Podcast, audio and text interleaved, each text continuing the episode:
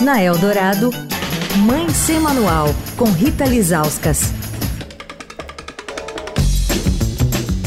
Oi, gente, Mãe Sem Manual de volta. Durante a pandemia foi difícil, quase impossível controlar o tempo de telas dos nossos filhos, né? A aula era pelo computador, o contato com os amigos e com a família também. Aniversários foram pelo Zoom. Tem coisa mais deprê que um aniversário digital de criança? Pois é. A maioria das crianças acima dos 5 anos de idade está vacinada e de volta aos espaços compartilhados.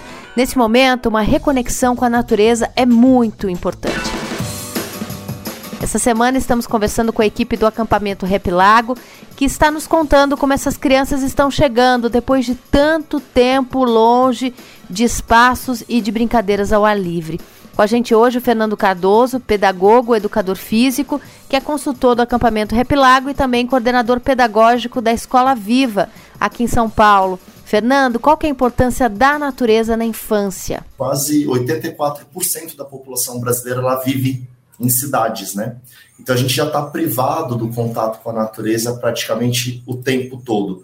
Quando a gente lembra das brincadeiras da nossa infância, por exemplo, as mais significativas, o que fica era brincadeira de rua, subir na árvore, entrar no rio, coisas que o interior oportunizava e que hoje nem sempre é possível mais, mesmo no interior. A gente fala muito dos grandes centros urbanos, mas mesmo no interior estão privando nossas crianças do contato com a natureza. E aí, pensando além disso, né? Então, os jogos, as brincadeiras, eles são protagonistas da nossa infância. E esse contato com a natureza, ele é mais do que necessário para que a gente não tenha crianças e adolescentes com essas memórias de infância emparedadas ou eletrônicas, né? Eu costumo brincar que são as brincadeiras contornadas por quatro paredes. Esse contato com a terra, com a água, com as plantas, com a liberdade de poder fazer escolhas, de experimentar de forma lúdica, brincando, se divertindo, jogando, criando, é, conhecendo melhor a si mesmo, também o outro.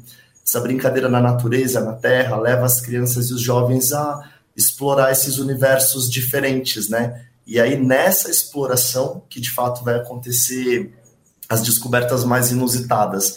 Porque parece que na cidade, assim, no contexto, no planejado, a descoberta é aquela que você se propõe a, a criança alcançar.